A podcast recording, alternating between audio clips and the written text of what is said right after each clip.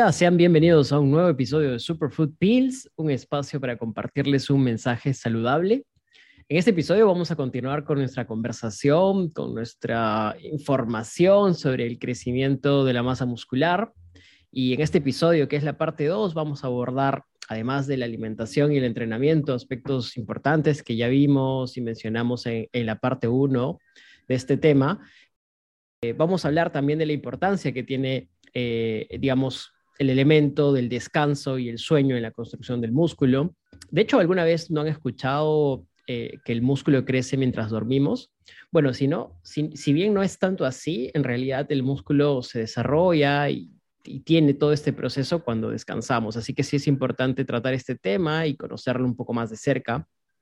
También vamos a abordar algunos tips y de hecho también nos gustaría comentar algunos mitos y malas prácticas sobre el crecimiento de la masa muscular que, abundan, ¿no? Y abundan mucho sobre todo en, en, la cultura de los gimnasios y en personas que incluso llevan entrenando mucho tiempo. Como siempre, quiero agradecer a mi sponsor y a mi co-conductora, Aniel Fitness Life. Ya saben que Aniel ha entrado con fuerza a la asesoría nutricional y ya tiene pacientes que han empezado a encaminar su vida por un proceso de cambio. Y bueno, si aún eh, no tienen idea eh, y quisieran eh, cambiar, ya saben a qué profesional acudir, pueden contactarla a sus redes. Si no están listos o listas para este reto aún, quizás pueden ayudarla siguiéndola en sus redes, donde publica contenido muy interesante, que es también de, de materia educativa. Hola, Ani, ¿cómo estás? Hola, Diego, ¿qué tal? Bueno, continuamos en este segundo episodio de un tema tan interesante, ¿no? Que es el aumento de masa muscular, tan pedido también. Y bueno, como tú comentas, vamos a hablar sobre tips que muchos piden, eh, mitos, hay bastantes mitos en, este proceso y también hablaremos, como tú mencionabas, la importancia del descanso, que es, muchas veces lo dejamos de lado, pero es muy importante y hay que darle. muy importante. Así como le das prioridad al entrenamiento, a la alimentación, el descanso acá es fundamental también.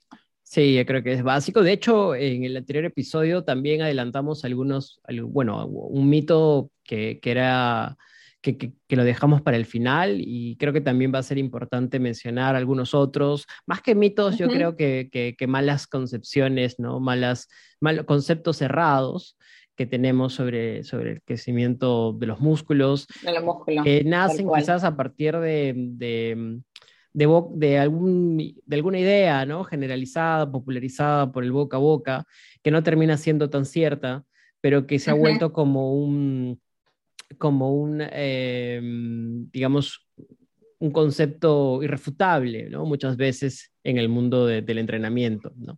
Entonces sí es importante como que eh, llamar a la conciencia. Tal cual, sí. Y bueno, nada, pues para empezar, eh, lo que tanto ellos piden, cómo aumentar masa muscular, qué tips nos, les podemos dar, ¿no? Uno, para hablar de aumento de masa muscular, va a haber de todas maneras el superávit calórico, que por ahí lo has escuchado seguramente, pero básicamente consumir más calorías de lo que gastamos. Ahora, ustedes se preguntarán, ¿no? ¿Cuánto es lo óptimo de calorías que deberíamos aumentar? Según algunos estudios, mencionan que digamos, este excedente calórico mayor a 500 calorías. O sea, nosotros tenemos unas calorías de mantenimiento, de las cuales esto o aumentamos o bajamos. Si queremos bajar es para definir, ¿no? Para perder grasa. Si queremos aumentar es para masa muscular. Entonces hay ciertos estudios que mencionan que aumentar 500 calorías más a tu, digamos, calorías de mantenimiento en principiantes puede ser óptimo. O sea, se ha visto bastantes resultados.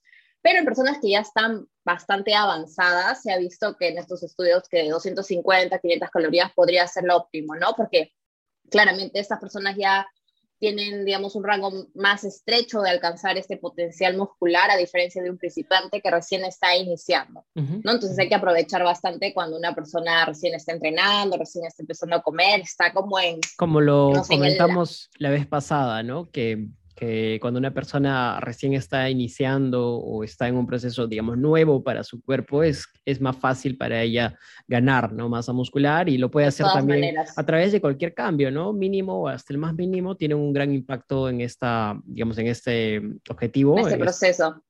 Exactamente. Pero las personas que ya tienen más tiempo tal vez tienen que ser un poco más metódicas o un poco más exactas en cuanto a las cantidades, proporciones, ¿no? Y, y, también... Exactamente, el entrenamiento también influye. Sí, tal cual. Y además de la cantidad de calorías, justo iba a ese tema, eh, que se debe consumir, también importa cómo lo distribuimos, ¿no? ¿Qué macronutrientes, proteínas, carbohidratos, grasas? Existe un mito, y acá también voy a tocar un tema de, de o sea, es bastante hablado, es que mencionan que, digamos, una persona en volumen debería consumir mucha proteína, ¿no? cuando no mm. es así. Más allá de las proteínas, un excedente de energía que se nos deberíamos centrar es la ingesta de carbohidratos, ya que básicamente los carbohidratos nos van a dar energía para tener un para tener básicamente energía y poder entrenar fuerte, ¿no? Que es lo que queremos... Que como consecuencia desarrolla, claro, hace que, o permite que se desarrolle el, el, o sea, que se rompan estas fibras de las que habíamos conversado, ¿no? Pero para eso necesitamos tener esa energía, como dices. Esa energía, exactamente. Y el rango oscila entre un 4 a 7 gramos por kilogramo de peso, ¿no? Ahora, también las proteínas importan, pero no es lo principal por lo que deberíamos enfocarnos, ¿no? Si bien es importante para la síntesis proteica, con un aporte de 1.6 a 1.8 se ha visto por gramo de proteína por kilo de peso, se ha visto que hay una buena síntesis proteica, ¿no? Para el aumento de masa muscular. Y las grasas, bueno, sería básicamente en un 20, 30%, que básicamente sería un 0.8 a 1, 1.2 gramos por kilogramo de peso. Y, y, Ani, cuando lo llevamos esto a comida, más o menos eh, las personas no tienen idea de cuántos gramos puede tener determinado peso, digamos, de, de de, una comida en particular, por ejemplo, un pollo o una carne, ¿cómo podemos hacer, digamos, no de forma exacta ahora mismo, pero de, manera eh, muy, muy aproximada ese cálculo en nuestra mm, cabeza? Digamos, en proteínas, unos 100 gramos de pollo podría tener unos 21 gramos de proteína, 22, 23, ¿no? Depende mucho, como digo, la cantidad, pero sí, más o menos este, ese es el aproximado, ¿no? digamos, si queremos hablar de algún alimento en particular, como es el pollo. Claro, que es lo más consumido, además. Exactamente. Sí, o lo que equivale a un scoop de proteína, ¿no? Como 25 gramos que a veces aporta estos este, suplementos. Eh, aporta, digamos, un scoop de proteína equivale aproximadamente a 100, 100, 110 gramos de pollo, ¿no? Excelente, es bueno saber eso porque de hecho creo que las personas encuentran más dificultad en cuanto a esta asociación. A veces creemos, como lo, he, visto, ¿no? Eh, en personas que creen que, que 21, digamos, que, que 100 gramos de pollo es igual a 100 gramos de proteína, que, y no es así. Ah, no, no es así, tal cual. Sí, qué bueno que lo hayas mencionado, se me está pasando. Además también en esta etapa de, digamos, de aumento de masa muscular, muchas veces la gente piensa que puede comer de todo, ¿no? Y si bien también las calorías importan, también la calidad de los alimentos, ¿no? Siempre hay que buscar estrategias para poder cumplir con, con esta ingesta, ¿no? Que necesitamos. Por ejemplo, sí hay que buscar alimentos que sean un poquito más densamente calóricos, ¿no? Eh, para que no tengas que comer, comer en, demas, en demasía, ponte una persona que tenga que comer 3.000 calorías en comida, comida es realmente bastante. Entonces ahí podríamos buscar estrategias como un suplemento, por ejemplo, si no tienes la capacidad gástrica para que te entre 3.000 calorías, que puede ser al inicio, ¿no? que no, tenga, no tengas costumbre, entonces ya podemos recurrir a batidos. También por ahí hay que buscar alimentos que sean no muy difíciles de digerir, ¿no? Porque, por ejemplo, este, claro, eh, digamos, en una etapa de déficit se busca alimentos integrales porque aportan más fibra, ¿no? En este caso, a veces no sería tan, tan óptimo consumir alimentos con tanta fibra porque podría, digamos, por ahí ejercer cierta presión sobre el sistema digestivo. Mucha fibra dificulta la absorción de muchos nutrientes, mm. entonces podríamos ahí arroz blanco, pasta normal, ¿no?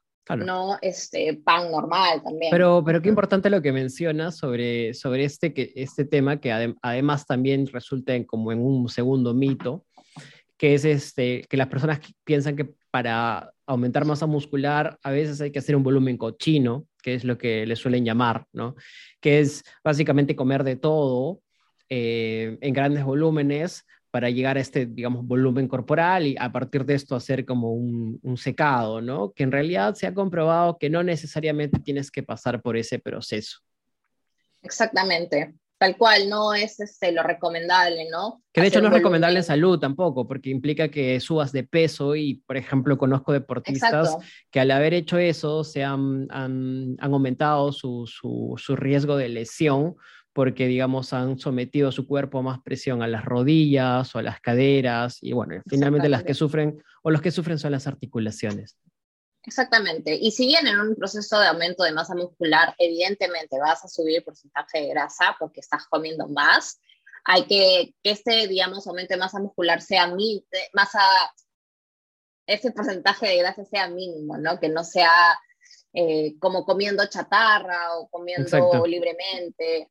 Hay que, ser, hay que hacerlo controlado. Claro, claro, no hay que justificarse, ¿no? Estoy haciendo volumen, me, me como dos pizzas o una pizza cada noche, ¿no? Que no sería lo, lo más óptimo. Porque estoy en bulking, sí lo he escuchado ¿ah? bastante. Sí, sí, creo que es muy popular y hasta a veces se ha vuelto como en un escudo, ¿no? Para, para este, mm, excusarnos. Excusarte, tal cual.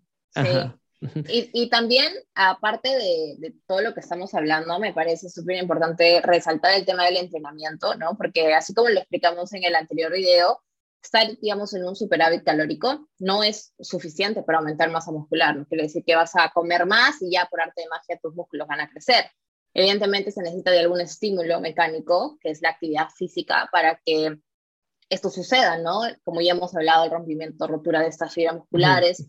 Entonces, sí existe, digamos, bastante evidencia que apoya que el volumen de entrenamiento, que es básicamente las series por grupos musculares semanales, es, digamos, una de las variables importantes para la hipertrofia. Se dice aproximadamente...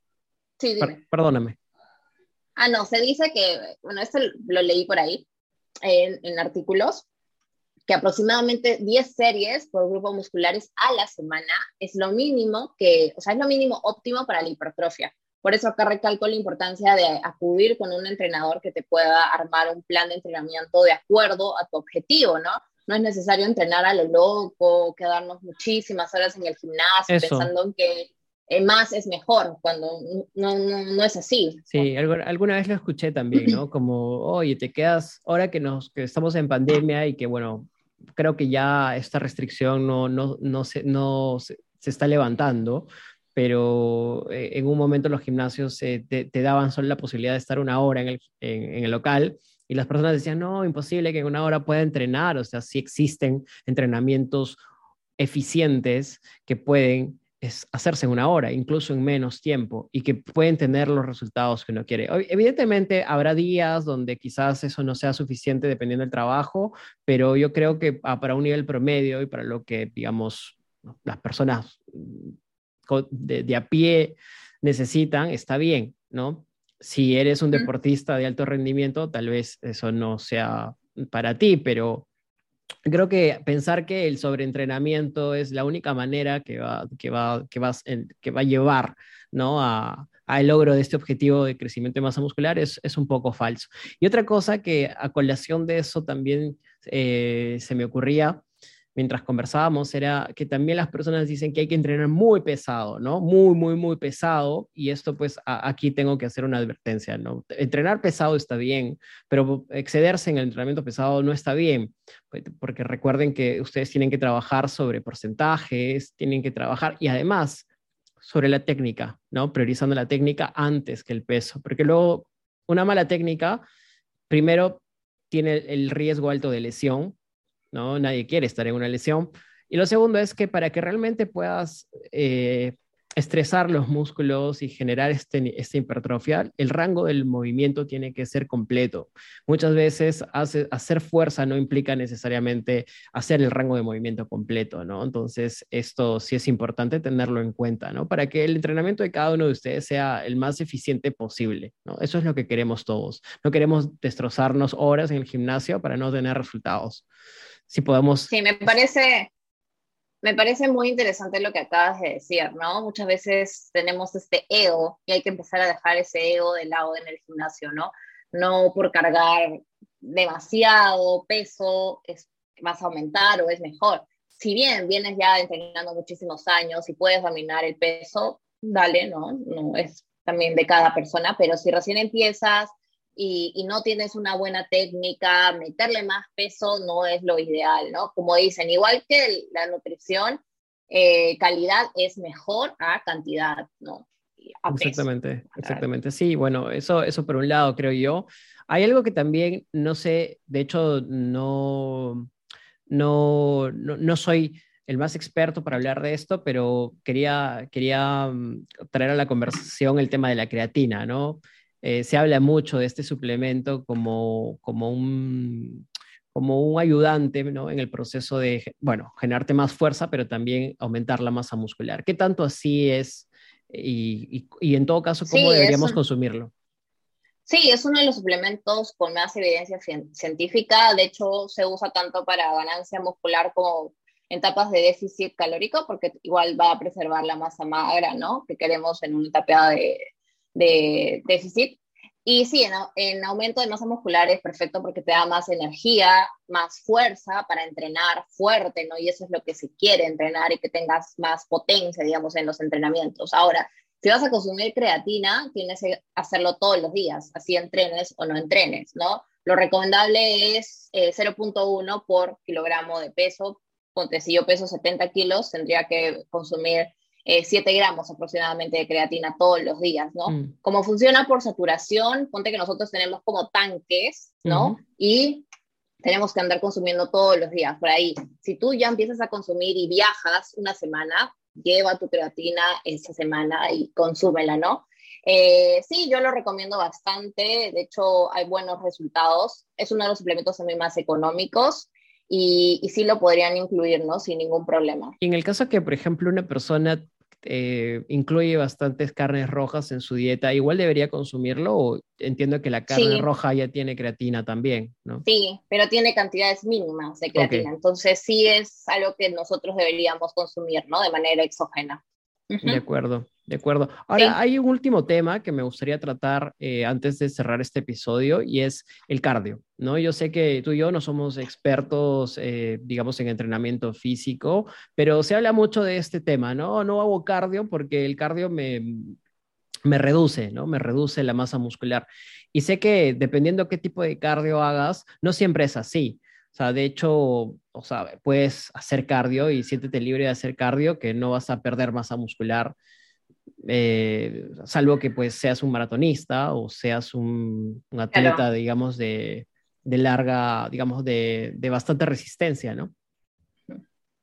Bueno, básicamente depende de cada persona, ¿no? Depende de cada cuerpo. Gente que es ectomorfa, le cuesta mucho subir masa muscular, entonces, mm, digamos, este excedente calórico, estas calorías, podría guardárselas, ¿no? No, digamos, quemarlas durante el entrenamiento este, si es, su objetivo es aumentar masa muscular, porque le cuesta mucho. Entonces, si le cuesta mucho, se le cuesta comer y por su genética, por su estructura, es de las personas que le es difícil, entonces agregar cardio no sería una buena estrategia, ¿no? Quizás sí, que, que, camine, pero después del entrenamiento quizás no. Yo no soy experta, tú tampoco en, en, en ese tema, ¿no? Pero según lo que sabemos, es que al menos yo lo que veo en mis pacientes, ¿no? Al menos los que por ahí les cuesta bastante, yo no lo recomiendo, ¿no? En otros sí, o sea, también depende, depende de cada persona. Claro, claro, sí es un tema muy variable, entiendo yo. Eh, solamente podría decir que en realidad creo que este no es un tema con el que deberían traumarse. Eh, hay, hay personas que no quieren ni siquiera, o sea, ni siquiera caminar por el simple hecho de que van a perder masa muscular, ¿no? Entonces tampoco se trata de eso. Por ahí también eh, he leído sobre el cardio hit, ¿no? que muchas veces en, en este periodo de, digamos, aumento de masa muscular o en periodos de déficit también, digamos, cuida la, la masa muscular porque se hace en periodos cortos, ¿no? 15 minutos, algo así he leído hace, hace tiempo, ¿no? y me parece interesante también. Y rescato también lo que decías, ¿no? Hay que conocerse dependiendo de qué tipo de, de, de, genética o de genética tengas. tengas, ¿no? Por ejemplo, yo soy más, eh, más endomorfo, a mí me cuesta bajar de peso, por ejemplo, pero me, es más fácil ganar masa muscular. Entonces, eh, yo hago mucho funcional, cardio hit y de verdad no pierdo no pierdo masa muscular, este, más bien lo aumento porque lo acompaño de peso, ¿no? De un entrenamiento hit, pero con peso. Entonces, bueno, cada uno tiene que buscar esas pequeñas estrategias y si te gusta hacer cardio, no le voy a hacer cardio, pucha, puedes hacerlo si eso te hace feliz, ¿no? Tampoco te, te, cohibas. Y esto es un tema de entrenamiento. Habrá alguien más experto que probablemente eh, nos, nos, pueda comentar o nos pueda poner en los comentarios qué opina de este tema. Y bueno, sí, yo creo que, que, falta un tema importante que es el descanso, no, no lo he tocado y me parece vital que podamos hablar, ¿no? porque muchos sobreestiman esta parte que es algo fundamental, el descanso es parte del proceso de la recuperación, ¿no? El ejercicio genera este, este daño, como ya nos hemos explicado, ¿no? al tejido muscular, que necesitamos reparar con el descanso, ¿no? Eh, sí me gustaría tocar, hay una hormona clave, que es la hormona de crecimiento, es una hormona anabólica, ¿no? Entonces, básicamente entre las funciones que tiene es de estimular la, síntesis proteica ¿no? en el músculo. Entonces, durante el entrenamiento se producen grandes cantidades de esta hormona, pero el pico más alto es en el sueño. Entonces, es importante durante la noche que podamos descansar para la regeneración, el crecimiento de este tejido que está destruido, ¿no? Durante el entrenamiento. Eh, muchas personas no descansan lo suficiente, entrenan muy bien, se alimentan muy bien, pero descuidan esa parte importante que es el descanso, ¿no?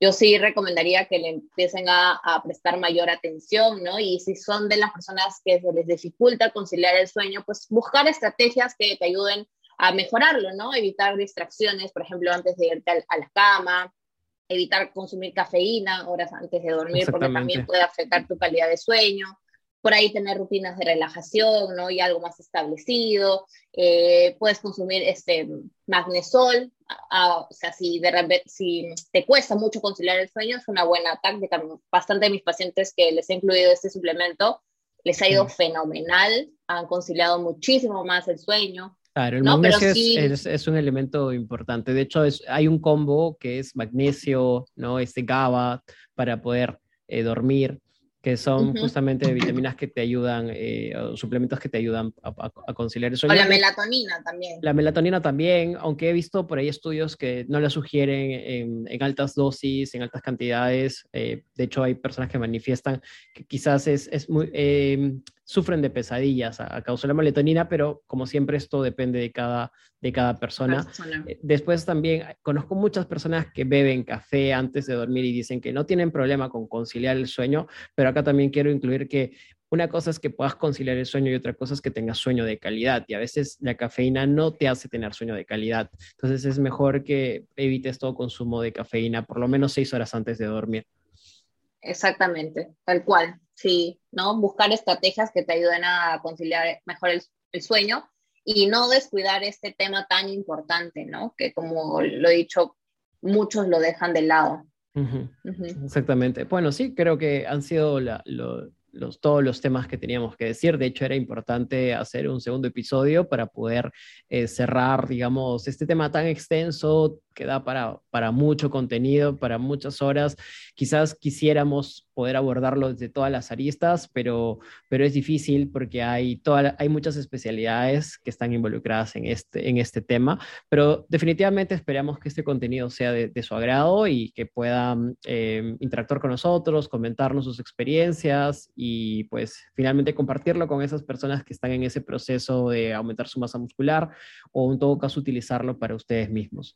Eh, esto ha sido todo. Muchas gracias, Ani, por tu conocimiento, tu expertise y pues por tu compañía. Que estén bien. Un abrazo a todos y nos vemos en el siguiente episodio. Chao, chao. Chao, chao.